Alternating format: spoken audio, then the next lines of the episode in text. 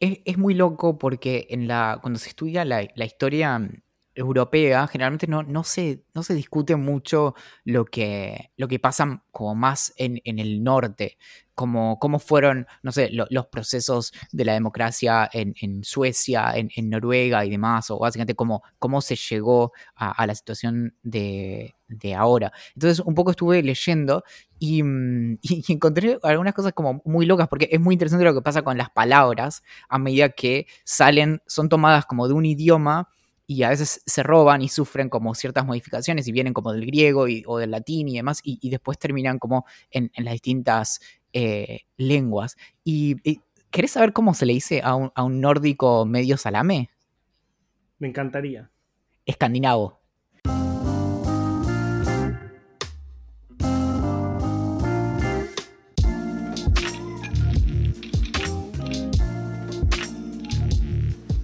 Esta nueva temporada de Idea Millonaria decidimos acercarnos a las personas que nos escuchan todas las semanas, a, quienes solemos llamar ideantes o en algunos casos em, very ideantes personas.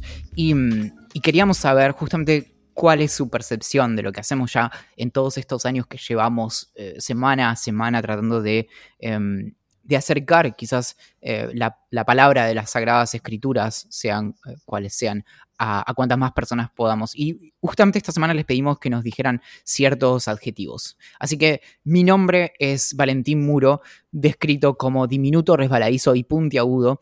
Y hoy voy a poder tener eh, el, privilegio y el orgullo de hablar con Axel, divertido, ilustre, didáctico, útil y resbaladizo, como ver a alguien caerse, Manuel Belgrano, mi maestra Lorena de tercer grado, un cortaplumas y una milanesa recién hecha, respectivamente.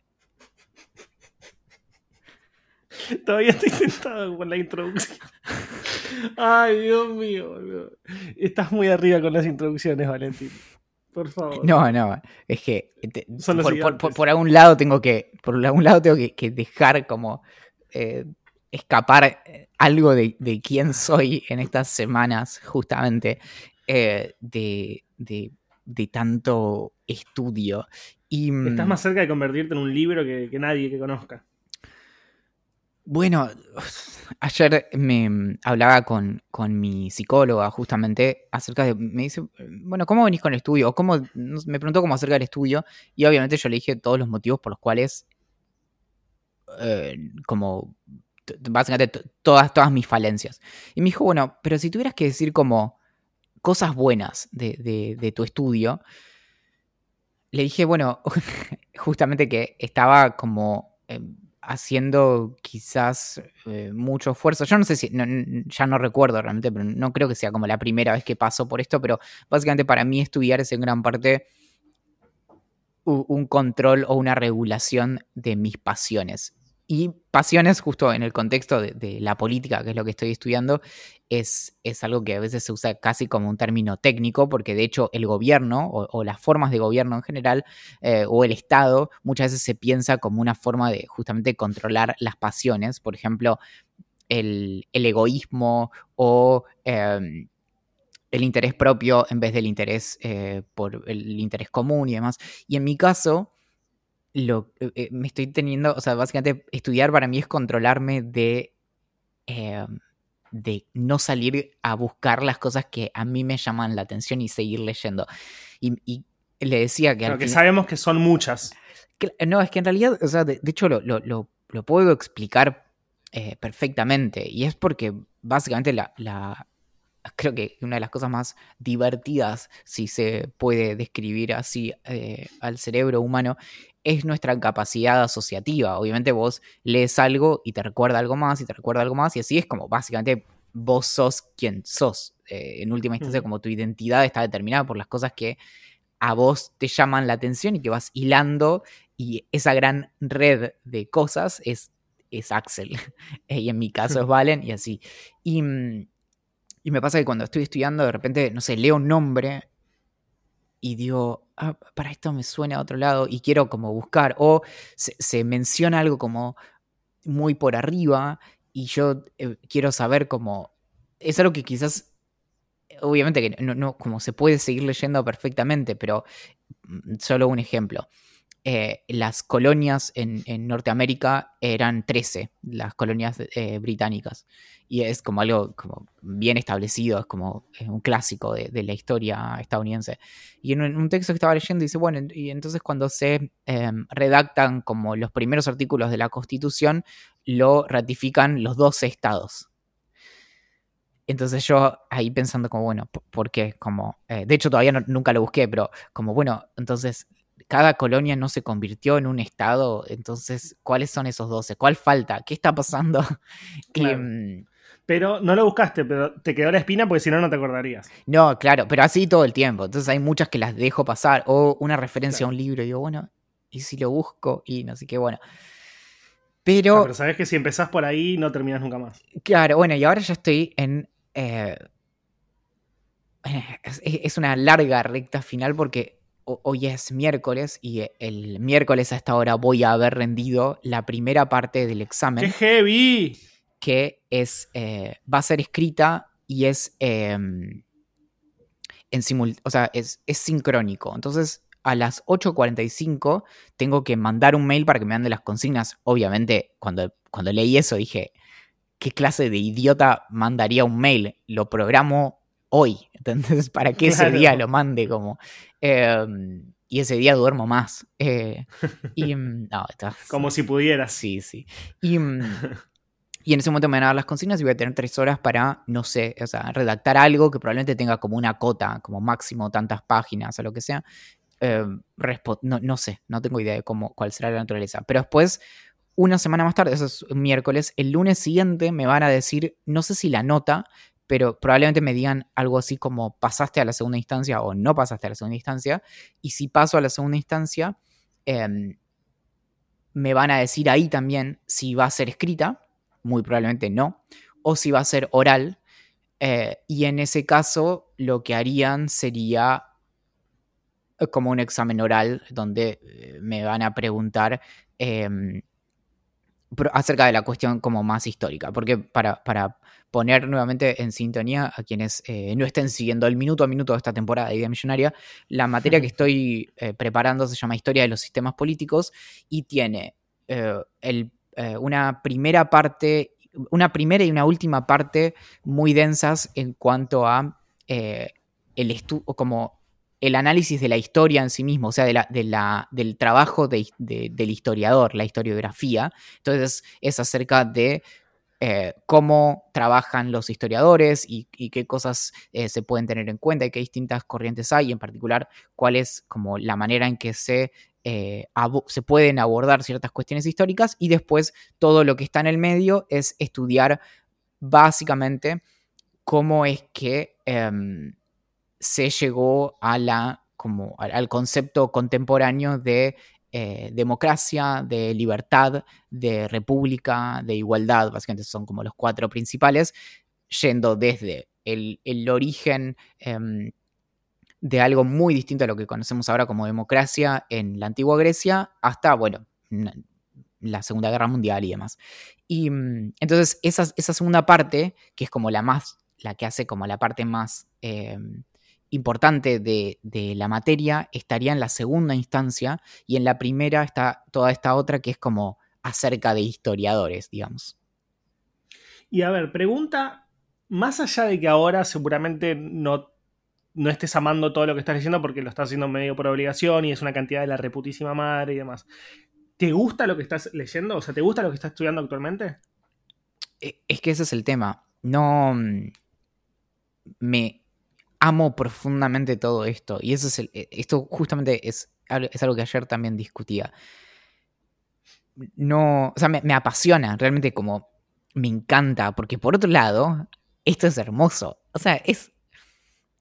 Estoy estudiando como historia. esto, esto, es muy idiota, pero tienen que entender que viene de alguien que, estudió filosofía, pero eh, no solemos tener como un, un, estudio tan, eh, valga la redundancia, como histórico acerca de cosas que incluso en este caso es algo muy muy concreto porque no es que estoy estudiando como me tocó alguna vez en no sé historia de las ciencias historia de la biología o cosas así.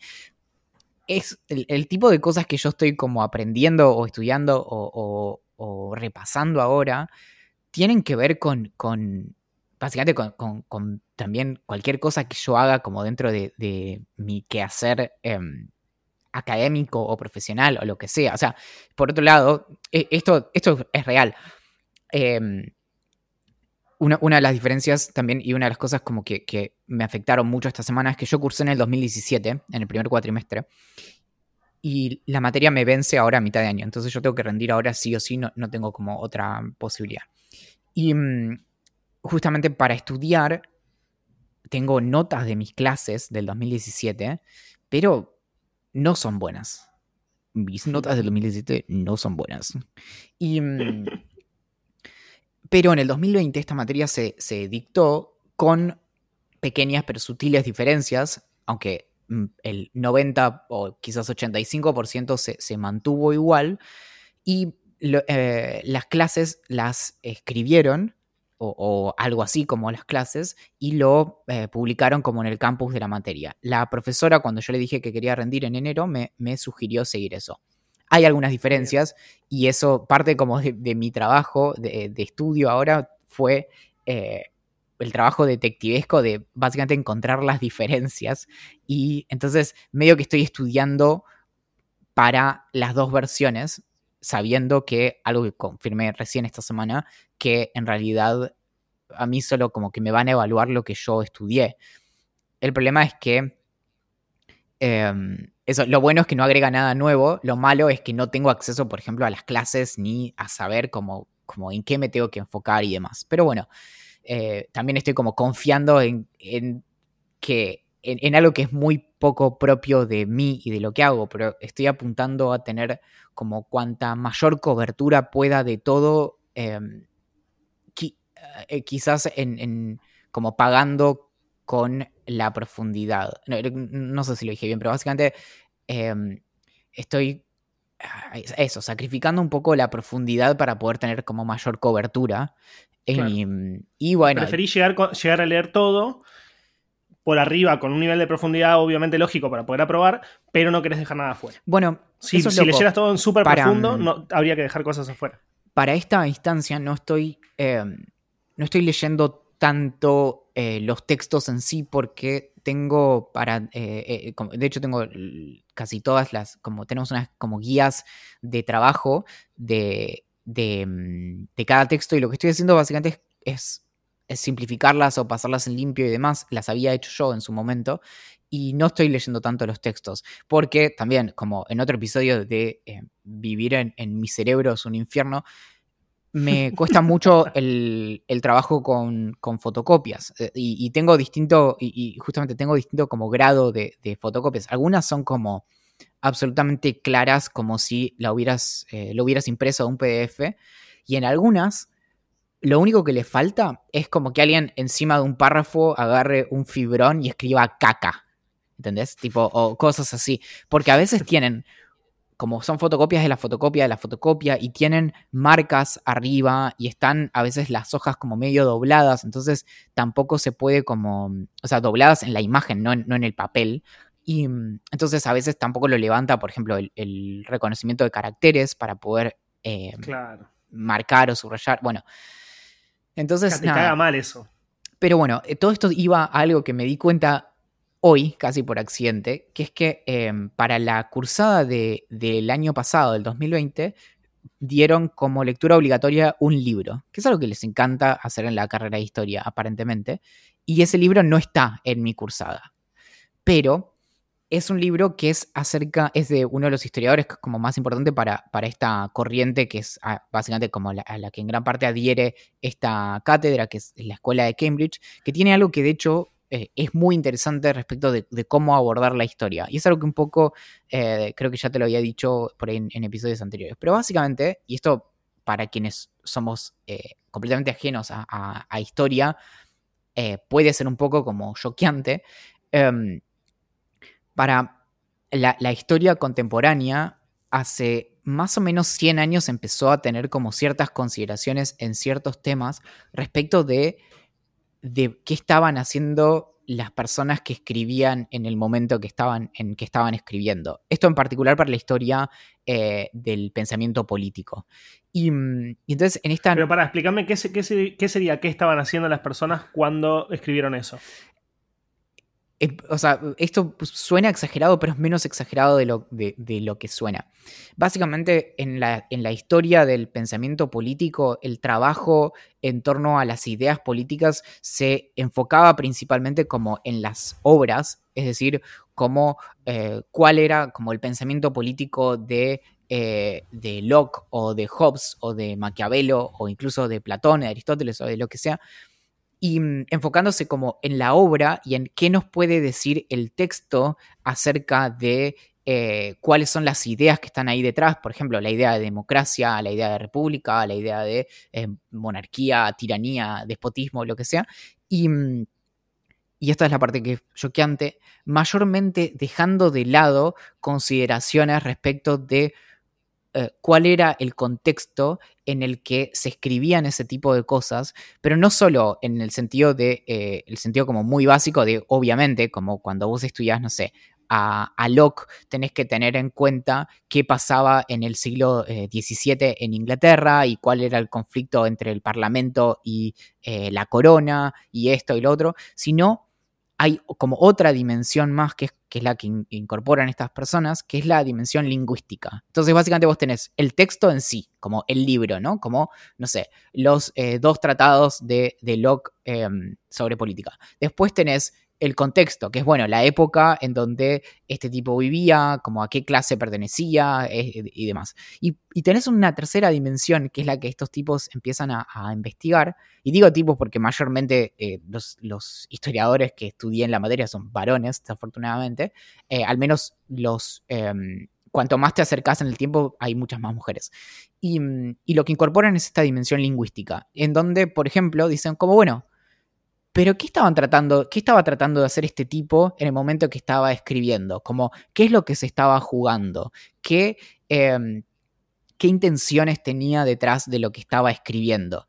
Y ahí, ahora entiendo, claro, tiene muchísima lógica que sea así. Claro, y entonces de repente también te da una dimensión de, eh, por ejemplo, por qué en, un momento en donde, no sé, en los mismos años que se, obviamente se publicaban, no sé, decenas, sino cientos de libros y a nosotros nos llegan pocos porque son básicamente como los que la tradición fue como eligiendo.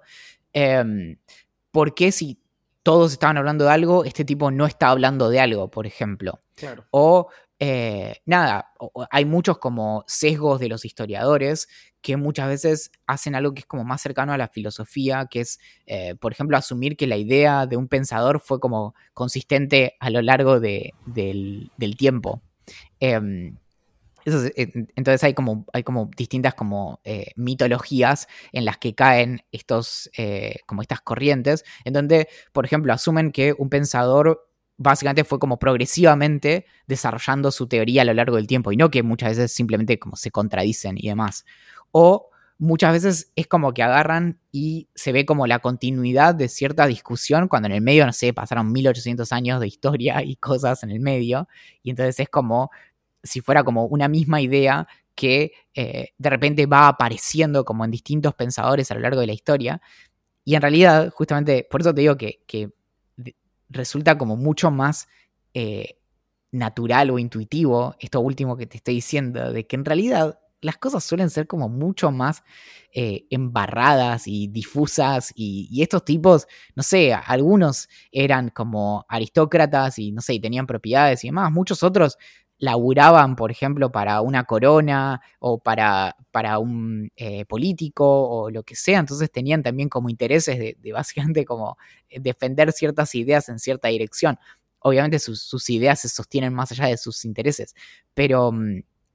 No, pero está bueno porque no es que lo escribieron porque sí o porque se les ocurrió solamente, sino también porque quizás ellos pertenecían a un grupo que defendía eso. A lo que voy es, no me parecería raro que un aristócrata que tenía muchas tierras bardeara a los campesinos. ¿Entendés? Claro, que también es como por qué se dan, como por qué se eligen ciertos temas y más. Pero bueno, la, parte que creo que es más, más interesante en realidad de, todo esto y que todo tiene el corolario de que eh, entre ayer y hoy, sin darme cuenta, leí la mitad de, el libro este que, que no me corresponde leer, pero es un libro acerca de precisamente el concepto de democracia. Y mm, en inglés se llama eh, Setting the People Free, y creo que en castellano lo, tradujeron como Liberando al Pueblo, y es de, mm, John Pocock, que es un, es un historiador vivo, tiene creo que 80 años, em, eh, de Gran Bretaña. Y algo que, es, que a mí me, O sea, por eso es que te digo que para mí es, realmente como apasionante, es que la democracia, tipo, en términos históricos, hasta la semana pasada, era lo que había que evitar a toda costa. Había que evitarlo eh, como la peste, porque eso es lo que básicamente dijeron como prácticamente todos los autores desde em, la antigua Grecia. Y, de hecho, por ejemplo, si uno piensa como en los grandes hitos de la democracia, uno de ellos, como quizás el más saliente de todos, aunque, aunque no debería serlo, es la Revolución Francesa. Y pensamos como ese momento en donde, de hecho, en la plaza pública eh, se, pone a, Luis XVI y se le corta la cabeza con la guillotina y se la levanta y entonces y nace la República Francesa y demás. Y, en realidad ni siquiera en la Revolución Francesa eh, se usaba el concepto de democracia de la manera en que lo tenemos hoy, a, tal punto de que no, no, solo hablamos de democracia, sino que hablamos de democratizar como eh, un, proceso como em, a lo que hay que apuntar. Y prácticamente no, no existe discusión política hoy en la que eh, no, se, no se esté, en la que se pueda no estar a favor de la democracia. Básicamente, toda discusión política es en torno como, e, ese es el punto de partida. Incluso si después se quieren discutir como cuestiones que no son menores y no son sutilezas, como, y que de hecho fueron las que en gran parte em, generaron conflicto en, los dos como momentos más importantes del nacimiento de la democracia contemporánea, que es la independencia de Estados Unidos y la Revolución Francesa. Y, mm, justamente tiene que ver con esto, con, por ejemplo, la, la, si tiene que haber como una repartición igualitaria de la tierra por ejemplo.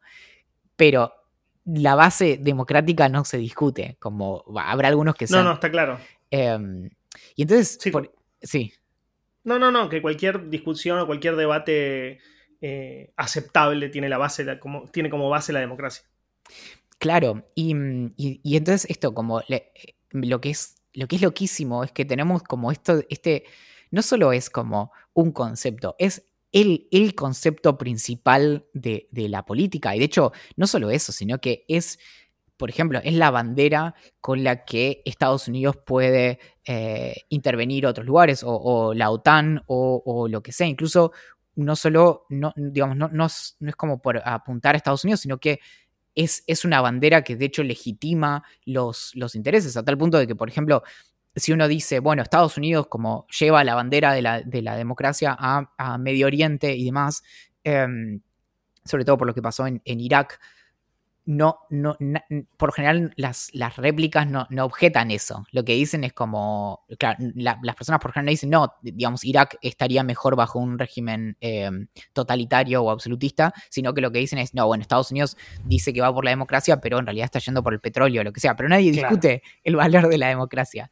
Y mm, bueno, nada, y, eso es, increíble como en esta idea como de, cómo se fue dando la relación que mantenemos ahora con, ese concepto, porque en gran parte, por ejemplo, se aplicó en retrospectiva, incluso en Estados Unidos, como, y, en, y, en, eh, y también en, Francia, como no, no, era de lo que se estaba hablando en ese momento y en esas discusiones cuando se hablaba de democracia muchas veces se hablaba como aquello a lo que había que evitar porque la idea es que eh, la, democracia estaba vista como, eh, esto es algo que, de hecho el, primero que lo, propone es Aristóteles, que la democracia básicamente no es el gobierno de, mm, de todos, sino que es el gobierno de los pobres. Y, mm, y entonces en ese sentido es que el, problema del gobierno de los pobres sería que eventualmente habría algo como eh, la abolición, abolición de la propiedad privada. Y entonces básicamente la idea es, eh, somos todos iguales tirando para abajo. Y porque, digamos, todo, para que todos sean pobres y demás. Y, esas básicamente eran como el, marco de referencia de muchas de estas discusiones. Y cualquier como como comentario positivo acerca de la democracia estaba muy marcado de muchas em, como como muchas salvedades. Nadie decía como abierta y públicamente eh, que deseaba eso, porque por otro lado, si lo pensás, es indeseable, como, es como la, la tiranía de la mayoría y cosas así. Y en ese momento, obviamente, lo, digamos, lo que se discutía era básicamente monarquía, eh, aristocracia o algo así como república, que es un poco lo que tenemos ahora, en donde lo que tenemos es que no tenemos como eh, no tenemos como un gobierno que, en donde gobierna la monarquía y la aristocracia y el, el pueblo, porque no tenemos aristocracia en el sentido de los nobles y demás, em, sino que tenemos como tres poderes, pero no es que los poderes representen directamente como al rey, no es que el presidente hoy es el rey, em, pero bueno, el presidente de hecho es una invención estadounidense. ¿Ah, sí? Claro, porque esto también es muy divertido. Cuando los... no paro. Si vos estás cansado de, hablar, avísame y cambiamos de tema, pero a mí me parece muy, muy interesante todo lo que estás contando. Por eso te repregunto todo el tiempo. No, es que eh, tiene que ver con esto. Con, cuando el proceso de, cómo se da la independencia en, Estados Unidos fue un poco como el... Em, ¿Cómo se llama? Como el plano, el blueprint de lo que pasaría luego en prácticamente en el resto del mundo, pero en particular en, Latinoamérica y el Caribe. Mm, y, lo que sucede es que eh, estamos en el, en el siglo XVIII, en 1700, y empieza a haber mayor presión de parte de la, corona británica respecto de los impuestos. Y mm, las, las colonias en, América se manejaban con bastante autonomía, pero dependían de, del, rey y no tenían, eh, o de la corona, mejor dicho, y no tenían como interés de independizarse. Eso, eso en general, en, Argentina pasó lo mismo, como en, Argentina la, el, digamos, el cabildo del 25 de mayo eh, eh, declara su, su, lealtad al rey que estaba preso en España. Y mm, y era, y, era bastante raro, como la idea de, soltar la corona en general no, no era como lo que entusiasmaba.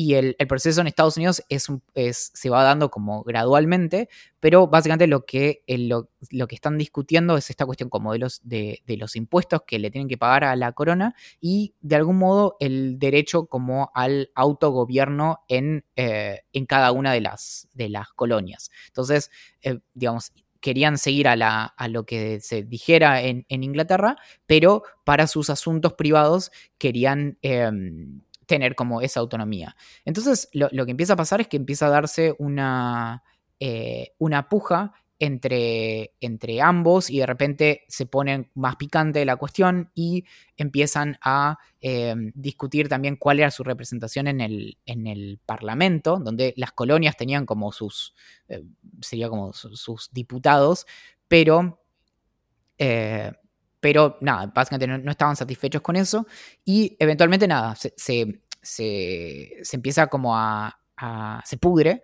y mm, empiezan a justamente a, ver cuál era la forma en la que se podían em, gobernar en Estados Unidos. Sobre todo considerando, por un lado, las grandes extensiones. Estados Unidos es muy grande, incluso aunque era mucho menos en, ese, momento de, esas 13 colonias, ya era un montón, era mucho más que, em, no sé, que, Inglaterra, si vamos al caso. Y por otro lado, ¿cuál, cómo, ¿cuál iba a ser su forma de gobierno? Porque no iban a tener más rey y porque en Inglaterra mal que mal, justamente el gobierno eh, es, una eh, monarquía parlamentaria, pero donde tenés el rey, tenés a, al, digamos, a lo que sería ahora representado por la Cámara de los Lores o de los Lords, em, y tenés la Cámara de los Comunes, que sería como el pueblo. Entonces ahí tenés los estamentos, justamente tenés el rey, tenés a los nobles, a la aristocracia y tenés como el, pueblo representado por eh, los comunes. El asunto es que las ideas que justamente se desarrollan en, Estados Unidos en ese momento implican que entre ellos eran todos colonos iguales. Y mm, entonces no podía haber una diferencia como básicamente de quién iba a ser el rey, em, porque el rey es esencialmente distinto del resto, o cuál iba a ser con los nobles, la aristocracia. Entonces empiezan a pensar, bueno, cómo podían replicar esas, eh, cuál podía ser la estructura. Entonces, bueno, después de, muchas idas y vueltas y, discusiones es que se, se alcanza algo parecido a lo que hay ahora, pero que en donde tenés una figura del poder ejecutivo representado por un presidente, después tenés, y si se quiere, como sus, ministros, que serían como, em, como el cuerpo de gobernantes, después tenés, el, tenés un, Senado y eh, un, básicamente tenés las dos cámaras. Em, y en, eso también tenés eh, como eh, se, inventan también los, cargos de lo que sería la Corte Suprema. Y con em, jueces que tuvieran cargos que fueran em, de por vida, justamente para, asegurarse que no tuvieran como, no hubiera como interferencia. Y, el asunto es que todas esas cosas se inventan en ese momento y luego como se, replican alrededor del mundo. Y, el famoso era una joda y quedó. No era una joda, pero y, responden como a cuestiones como muy específicas. Bueno, ahí también son todas esas cosas que son como del, gran mito fundacional de, Estados Unidos, que es la redacción de la, de la Constitución, y sobre todo la, gran discusión de, cómo formar el gobierno tenía que ver con eh, dónde estaba como el, el, básicamente sobre qué es lo que se estaba gobernando. Entonces, si eran cada uno, cada uno de los estados era como completamente em, autónomo e independiente entre sí, o si había como un poder eh, supraestatal que fuera básicamente el, la unión o la confederación. Y, mm, que justamente gobernara sobre los estados. Y entonces, no sé, ciertos impuestos iban a ser federales y otros iban a ser como ya de, de, cada uno de, los, de las ex colonias y ahora eh, nuevos como estados y demás. Y, mm, justamente el, eh, quién tiene la potestad de em, gobernar en cada uno de esos eh, lugares. Y en el medio está una cuestión que es fundamental, que es lo que terminó, en realidad, en, ese primer momento no, no explotó, pero son las, las diferencias entre los que estaban a favor de tener esclavos y los que no. Entonces tenías un sur eh, muy eh, esclavista, que básicamente dependía de eso, y tenés el, norte eh, abolicionista, y tenés básicamente como dos ideas muy distintas también respecto, bueno, de esto, de, de que implica la igualdad, si querés, como, como la igualdad para la, para la democracia. La verdad que me parece muy interesante, boludo. O sea, bueno, igual pasa lo de siempre, ¿viste? Te lo cuenta alguien apasionado como sos vos y, te parece increíble. Después me das un texto, lo empiezo a leer y digo como, ojalá me peguen un, tiro, un corchazo en medio de la frente. No, es que esto de hecho fue el, problema que yo tenía en el, en el colegio. Y por, el motivo por el cual yo terminé el colegio un año antes. De hecho, lo. Es muy loco, pero es una de esas pocas instancias en mi vida en la que identifiqué o marqué como el momento justo en el que como se dio como el primer paso para tomar una decisión. Y justamente porque estaba en, cuarto año, en clase de historia, y no me acuerdo si en ese momento estábamos viendo como historia de Europa o historia de, Argentina o de América o lo que fuera, una de las dos. Pero el asunto es que estábamos como viendo ciertos sucesos acá y yo, comparando con lo que habíamos visto el año anterior, estaba como estableciendo la relación. Entonces, como, bueno, en tal año en Argentina tal cosa, y yo pensando, ah, bueno, pero en ese momento en Europa estaba pasando. Bueno, y me acuerdo de una clase en particular en la que yo hice como muchas intervenciones de ese estilo, como medio de, ah, pero entonces en ese momento tal cosa, sí, sí, no sé qué. La profesora se recopaba conmigo. Ah, te pensé que te iba a putear. Mm, no, creo que se llamaba Claudia, mira. Y, mm, y, y eventualmente me abuchearon como mis compañeros. Y yo dije, se van todos a cagar. Y entonces, o sea, para adentro obviamente lo dije, no, no lo dije en voz alta. Y esa semana creo que fui a, averiguar cómo era el proceso para no ir nunca más al colegio. Y mm, nada, bueno, y, esto porque fue poquito después de mitad de año. Entonces yo me puse a estudiar más o menos en octubre para en diciembre empezar a rendir eh, libres las materias de, tipo del último año del secundario. Y, mm, por eso mismo, pero eh, es un poco lo, como lo que me pasa ahora y que en realidad por la manera de estudiar eh, estas cosas como secuencial, se empieza a poner interesante cuando podés empezar como a, vincular como conceptos y demás. De hecho... Claro, mientras esto estaba pasando en Estados Unidos, esto estaba pasando en Europa y, y esto en Asia y demás. Claro, y de hecho, bueno, la, una de las obras como fundacionales para el concepto que tenemos ahora de democracia es el que escribe Alexis de Tocqueville, que es Democracia en América, que justamente es la obra que lee eh, en esos años, y un poco después también, eh, Sarmiento, que de hecho se va a Estados Unidos a ver, eh, bueno, cómo, cómo es que la venían llevando, y en gran parte lo inspira, por ejemplo, para el, cuestiones como la, básicamente las grandes extensiones. Argentina es un país muy grande, igual que Estados Unidos, y mm, entonces el asunto de la importancia de eh, la conexión entre las ciudades y la importancia en, ese sentido del ferrocarril y mm, la importancia de la educación, que también es algo que fue eh, fundamental al principio de, de la democracia en, en Estados Unidos, porque si vamos a ser todos iguales, y esta era la cuestión fundamental, no solo Básicamente, si, si tenemos, eh, si pagamos impuestos, tenemos que poder decir algo al respecto. Eso es un poco eh, tramposo porque se pagan impuestos igual por personas que, no tienen derecho a voto. Pero el, asunto fue que se amplió a tal punto de que eh, todo aquel, básicamente, varón que, mm, que fuera bueno, en ese caso no eras únicamente propietario, pero em, toda persona que tuviera derecho a voto también podía eh, como presentarse para eh, cargos políticos. Y, mm, entonces para eso se vuelve indispensable justamente la educación, porque em, vos pensás que en realidad en gran parte también como la, la como se gestionaron los estados como durante la mayor parte de la historia, fue, eh, no fue como por, fue, más como por, no sé si llamarlo vocación, pero básicamente como porque pertenecías a cierta clase y demás. No era como meritocrático en ese sentido. Em, pedo, claro. Obviamente, hay, hay, ciertos como estadistas y demás que se, que se destacaron en sus funciones, pero no es que eh, había como una profesionalización de la política, porque de hecho una de las cosas que inventa en ese sentido o que introduce Estados Unidos es el, el pagar salarios a los políticos. Y mm, es loco porque al principio, cuando, cuando digamos, básicamente se, dicta y se ratifica la constitución y demás, había varios de estos eh, padres fundadores de, mm, la eh, constitución estadounidense y demás que eh, estaban dispuestos como a resignar su salario porque, por ejemplo, tenían dinero y mm, tenían sus propiedades y yo qué sé. Pero lo que lo que pasa con eso es que dejas afuera de la política a todo aquel que no es rico. Em, claro.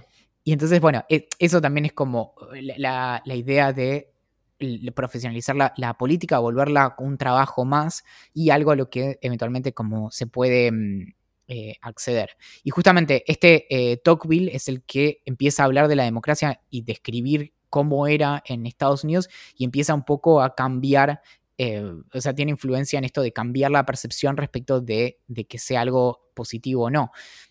Pero nuevamente esto vuelve a que se da esto de que las ideas también se van contagiando y van como, em, como mezclándose las lecturas y ahí también empieza como en esos años las discusiones que nos tocan a nosotros también. Como entonces, ¿qué es lo que estaban leyendo, por ejemplo, acerca de eh, de, política y demás en esos primeros años de, 1800, justo después de, la revolución con Napoleón, que de hecho había, em, había eh, tomado, eh, lo tenía preso a, quien era, es raro decirlo de esta manera, pero no sé si es correcto decir quién era nuestro rey en, ese momento. Y, por eso es que de hecho estaba la cuestión en el momento en, 1810 de, de que estábamos, también es raro hablar en primera persona, pero estábamos esperando a que, a que se liberara eh, nuestro, nuestro rey y no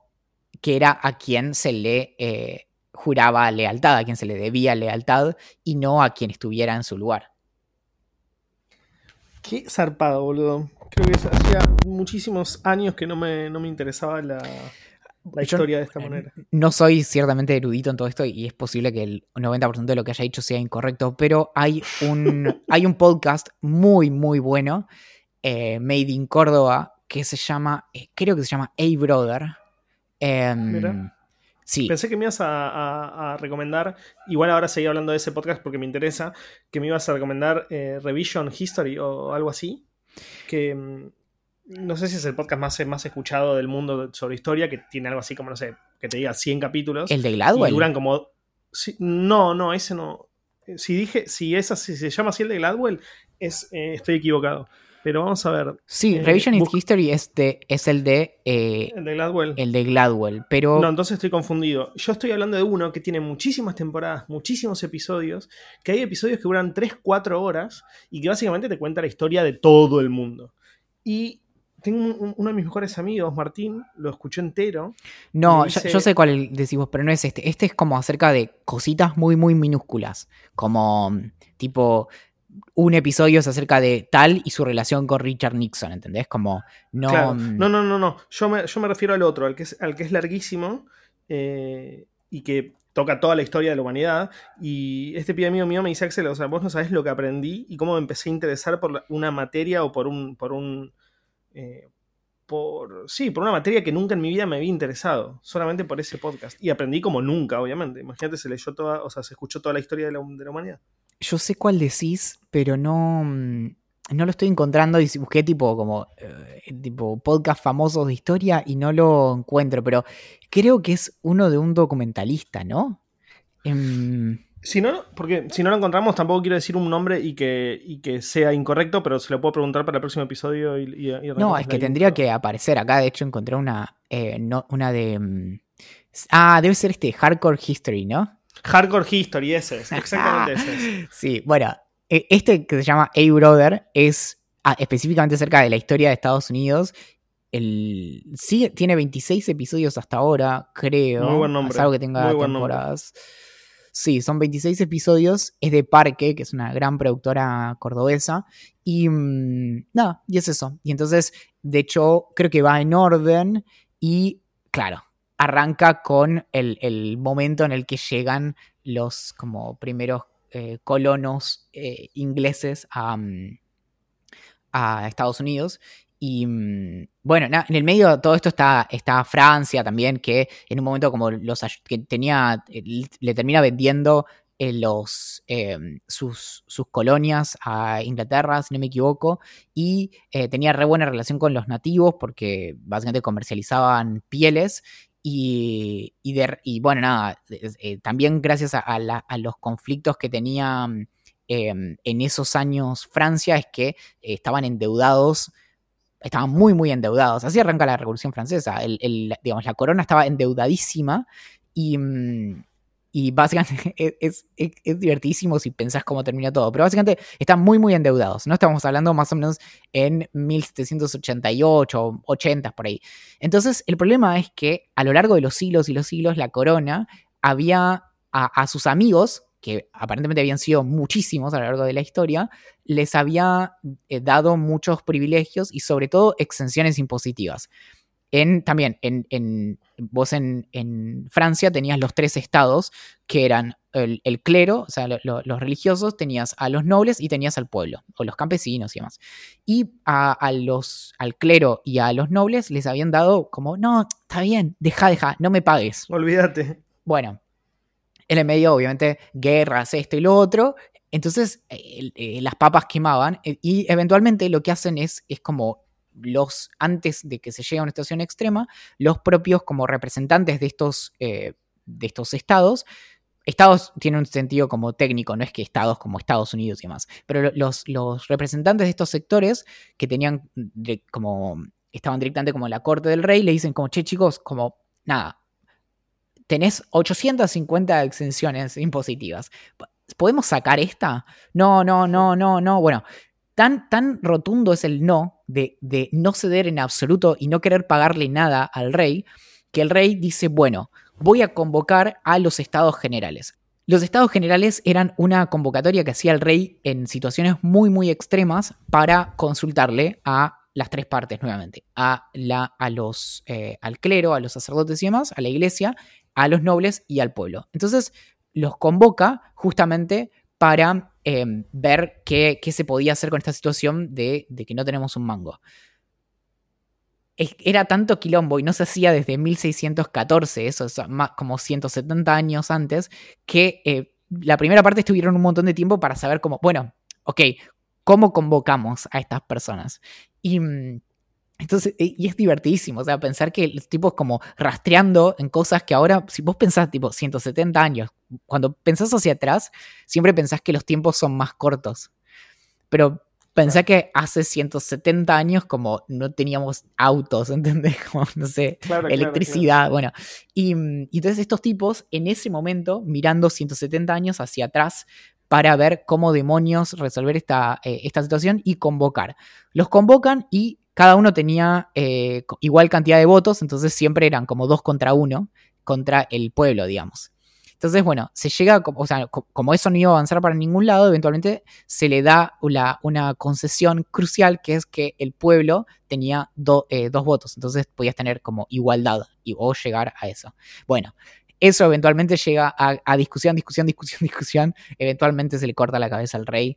Em, y... Me encanta, la resolución me parece fantástica. Claro, bueno, lo más interesante es que después de todo este, de este bardo monumental y sangriento, eh, el que aparece es, es, un, es un picarón, que es eh, un tal eh, Napoleón, que dice, uy, uy, voy a ser emperador. Entonces, em, nada, es emperador hasta que después tiene una humillante, tiene dos, dos derrotas muy humillantes. La primera contra los conejos y la segunda en Waterloo.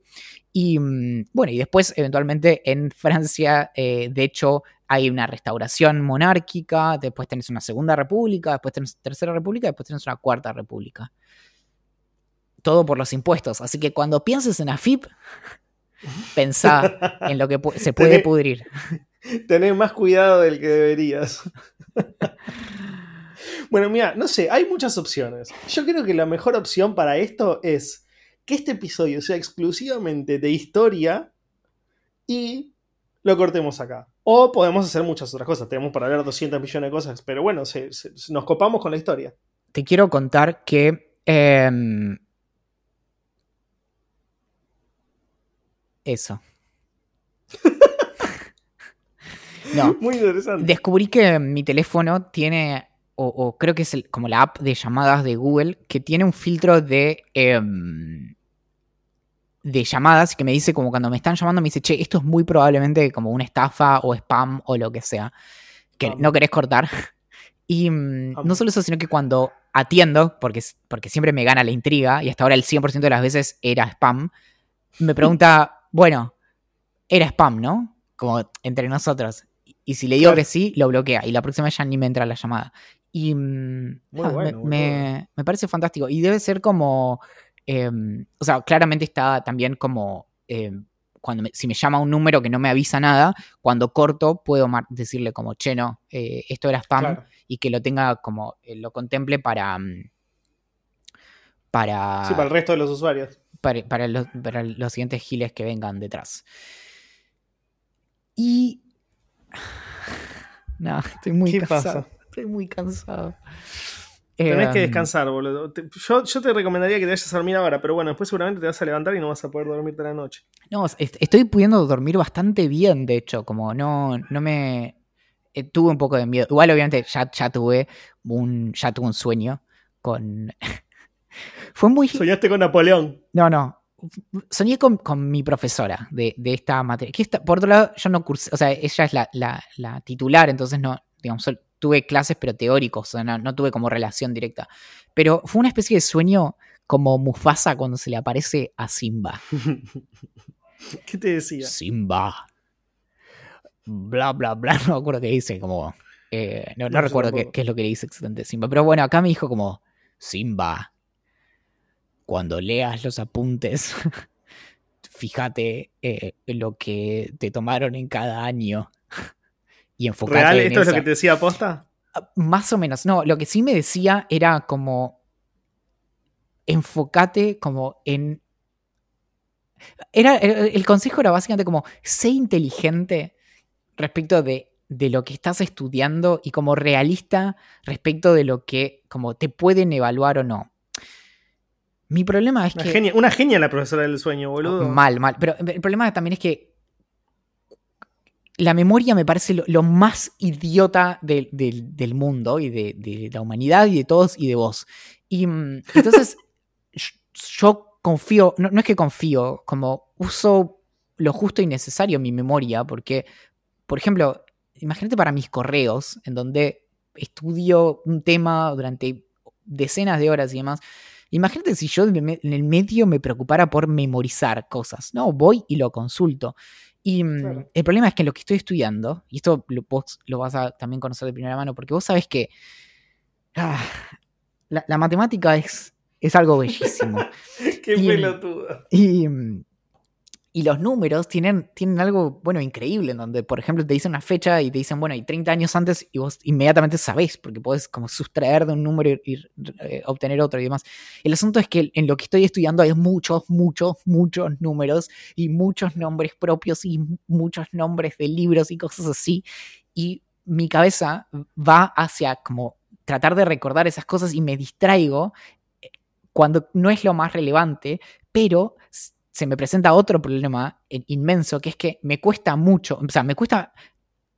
Tengo una facilidad para recordar las fechas, pero cuando vos me tirás 700 fechas, cualquier facilidad, No, claro. como, sí, yo te hago malabares. Bueno, toma, hacé malabares con 400 pelotitas de golf. Y bueno, Claro, claro. entonces, no. em, el problema es que yo tiendo como hacia ir en ese camino, entonces me empiezo a distraer o, a desconcentrar cuando no recuerdo exactamente como el número que acabo de leer y demás. Entonces, nada, por eso te decía que del mismo modo que en gran parte, por ejemplo, la gran diferencia entre lo que sucedió con la, el, como el proceso de, revolución en, en un lado de la costa atlántica y en el otro, en Estados Unidos y en Francia, es que en Francia se cedió mucho más ante esta idea mucho más como igualitaria y de eh, esta relación como difusa o muy conciliadora respecto de la propiedad privada y el, el lugar que se le iba a dar al, al campesinado y demás. Y en Estados Unidos desde el primer momento dijeron como, "Mm, si nos metemos en esa, se pudre todo. Entonces agarraron y tuvieron como desde un primer momento consensos como muy claros y muy firmes respecto de la importancia de el- del comercio y de el- de- del, del lucro y de la propiedad privada y demás, porque pensá que en, en Francia, de hecho, se venía de una cosa medio rara en donde tenías como una estructura de gobierno que tenía que ver nuevamente con los nobles y con los señores feudales y, esa época como de, eh, no sé, los castillos y el señor feudal que te protege ante el invasor y demás. Y en el medio ya estaban comerciando y ya había guita en el medio y había un montón de, de problemas y demás. Entonces venían como, tenían como otra historia. En Estados Unidos era todo mucho más nuevo en ese sentido. Y lo que dijeron es como, chicos, la guita y la propiedad privada no se toca. Y para, para, Me like it, me like it.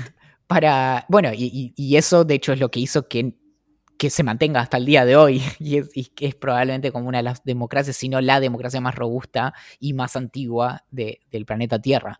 Y eh, en Bueno, algo, Francia algo bien hicieron. en Francia, sí, no, no, e- es, realmente muy, muy notable y, y es, es realmente muy lamentable como que en pos como del, del, como del pensamiento antiimperialista, que es súper interesante también, eh, pero a veces se llega a algo como de todo lo que viene de Estados Unidos es una bosta porque Estados Unidos imperialismo y Bush y esto y lo otro, y en realidad como las ideas y, y lo que está detrás de, de- de lo que sucedió en ese momento y la larga lucha, porque pensemos nuevamente que en el medio teníamos esclavos, después hu- hubo guerra civil en Estados Unidos y la lucha entre la, digamos, la Unión y, y la Confederación y demás, pero... em, pero igual, digamos, es súper interesante y, es, y, y tiene como, es, es valiosísimo em, todo eso.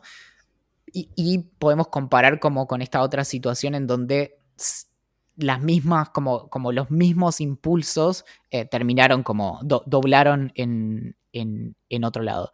Y, mm,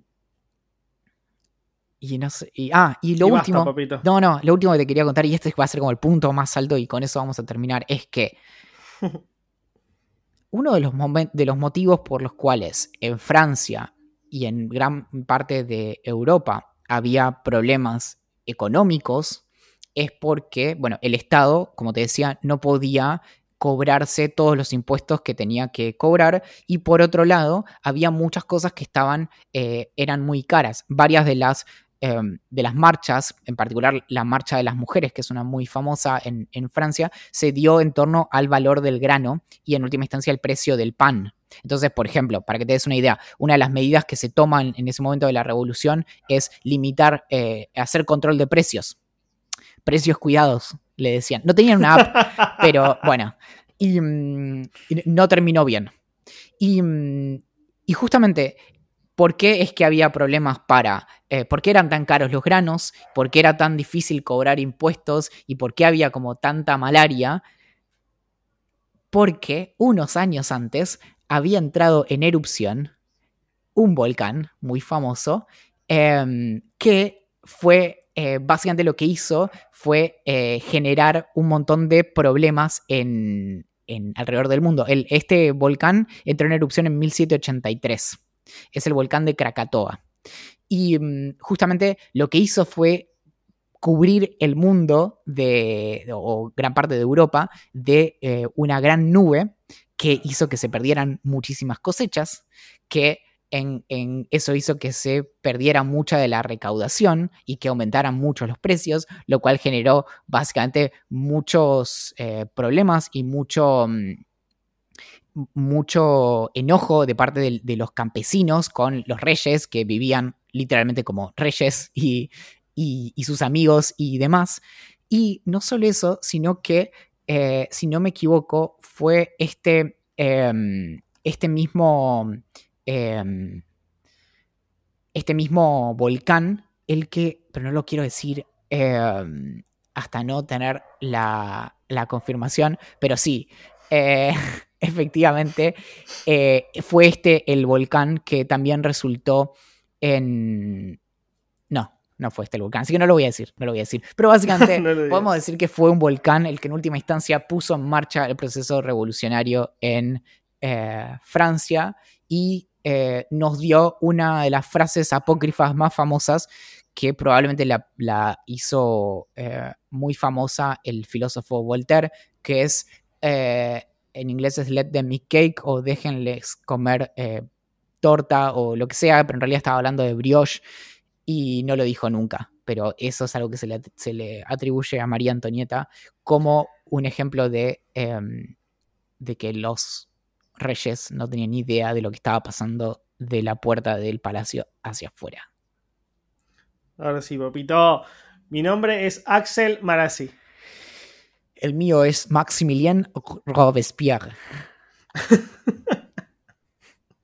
Nos pueden encontrar en Idea Millonaria Podcast en Twitter, en Idea Millonaria P en Instagram, eh, en Facebook, Telegram, YouTube, Reddit y Twitch como Idea Millonaria.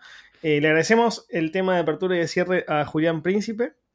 También nos pueden encontrar en diversas plazas tirando abajo eh, estatuas de dictadores y quemando um, banderas de, de facciones eh, fundamentalistas. Nos pueden escribir a gerencia.com atentamente. La gerencia.